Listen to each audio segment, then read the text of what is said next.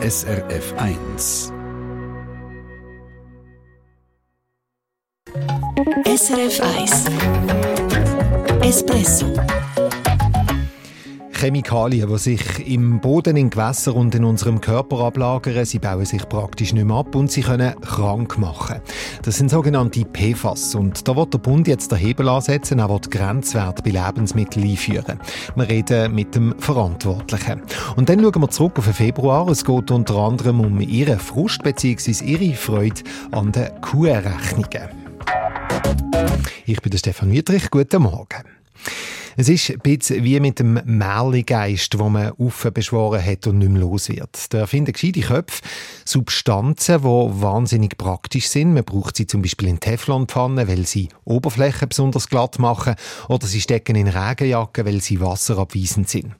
Ja, und dann findet man heraus, dass die praktischen chemischen Helferli gefährlich sind und können krank machen und sich in der Umwelt praktisch nicht mehr abbauen. So ist es mit den sogenannten PFAS. Das ist die Abkürzung für per- und polyfluorierte Alkylsubstanzen. Ein bisschen Zungenbrecher. Gestern hat es den Kassensturz von denen gehabt. Es ist darum gegangen, wie Böden und Gewässer in der Schweiz mit diesen PFAS belastet sind. Und weil sie eben nicht abgebaut werden, sagt man denen auch ewige Chemikalien.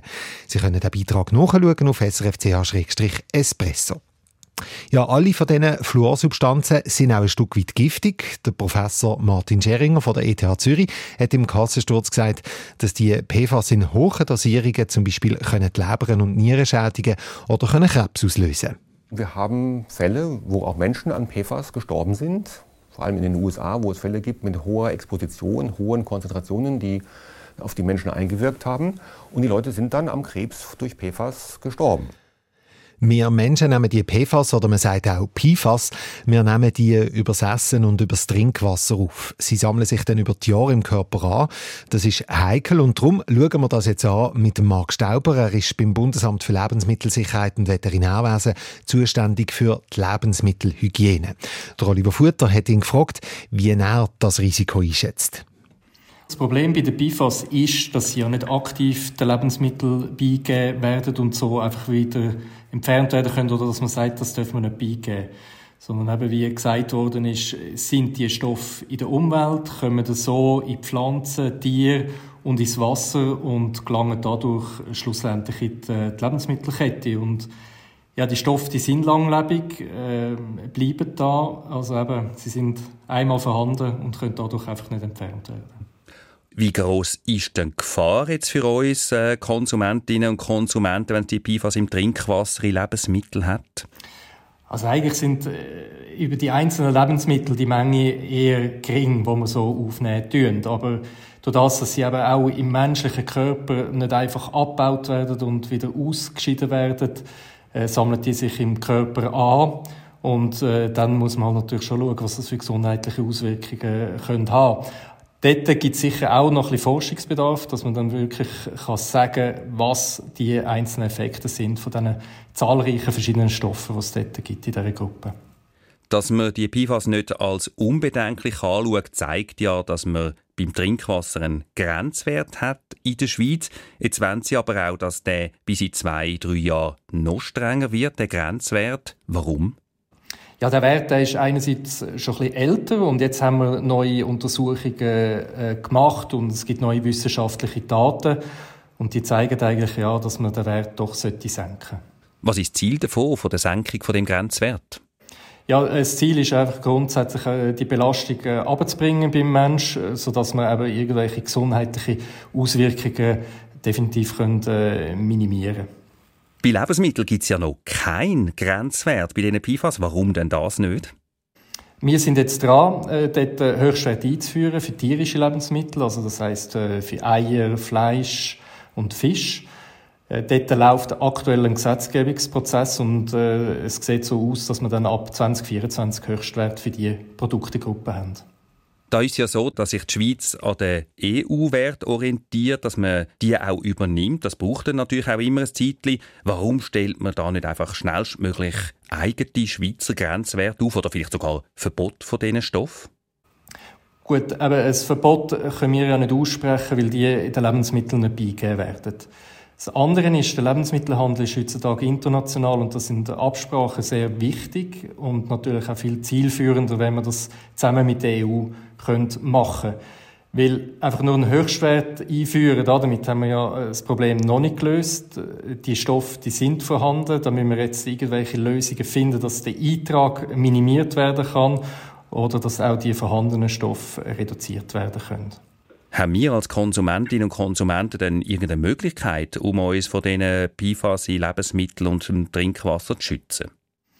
Man kann es nicht komplett äh, vermeiden, PFAS aufzunehmen über die Lebensmittel. Darum ist es eigentlich wichtig, sich abwechslungsreich und ausgewogen zu ernähren, weil damit leistet man eigentlich schon einen guten Beitrag für Gesundheit an und für sich und dadurch kommt man eben auch wichtige lebensnotwendige Nähr- und Schutzstoffe über. Und damit kann man sich auch vor irgendwelchen Krankheiten schützen.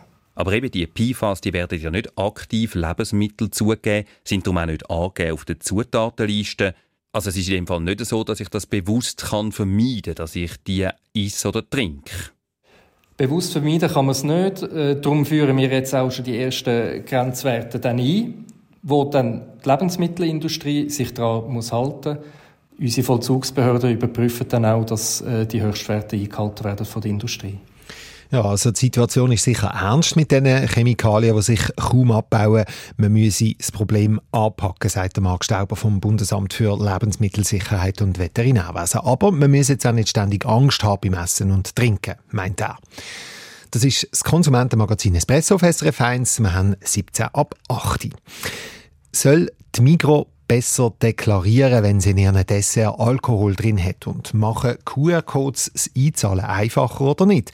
Auf diese Frage haben wir im Februar ziemlich viele Rückmeldungen bekommen von ihnen und sie sind sich also nicht ganz einig. Espresso Ristretto.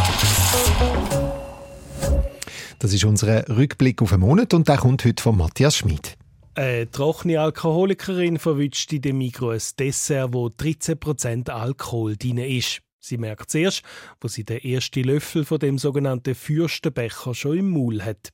Alkoholgeschmack auf der Zunge, das ist bei einer abstinenten Alkoholikerin heikel, hat Monique Portner von Sucht Schweiz dazu gesagt. Der Geschmack kann ein Auslöser sein für einen Konsumwunsch und damit hat man natürlich dann halt das Risiko auch wieder für einen Rückfall, dass man dann wirklich auch konsumiert. Sucht Schweiz und die betroffene Espresso-Hörerin finden darum, Migro müsste den Alkohol in anderen Lebensmitteln besser deklarieren, mit einem speziellen Kleber zum Beispiel, statt nur im Kleindruckten auf der Zutatenliste. Migro findet das lange so eigentlich. Spezielle Kleber würden Produkte verteuern und die Vorgaben vom Gesetz sind erfüllt, was auch stimmt. Da haben wir ganz verschiedene Reaktionen darauf bekommen. Alkoholhaltige Desserts sollten unbedingt mit Klebern gekennzeichnet werden. Mir wäre nicht im Traum in den Sinn gekommen, dass die Migro alkoholhaltige Dessert verkauft. Findet viele von Ihnen, so wie die Hörerin da. Migro, wo immer speziell herausstreiche, dass sie kein alkoholische Getränk verkaufe, steche da besonders in der Verantwortung.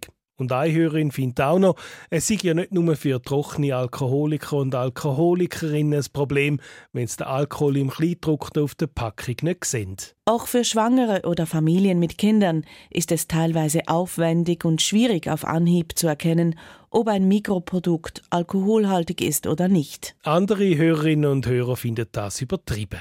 Ihm täge die trockene Alkoholikerin zwar leid, schreibt jemand. Man könnte hier aber auch etwas an die Eigenverantwortung appellieren. Das Gleiche findet auch der Hörer, wo weiter schreibt. Wenn sich die Migro gesetzeskonform verhält bei der Deklarierung, kann man ihr nichts vorwerfen. Nur, was machen, wenn die Zutatenliste auf dem Boden vom Becher mit einem alkoholhaltigen Wärmesell klebt? Das Produkt kann nicht gestürzt werden, wegen Schlagrahm und sonst auch. Wenn man den Dessert umdreht, wüsste man dann zwar, dass es Alkohol drin hat.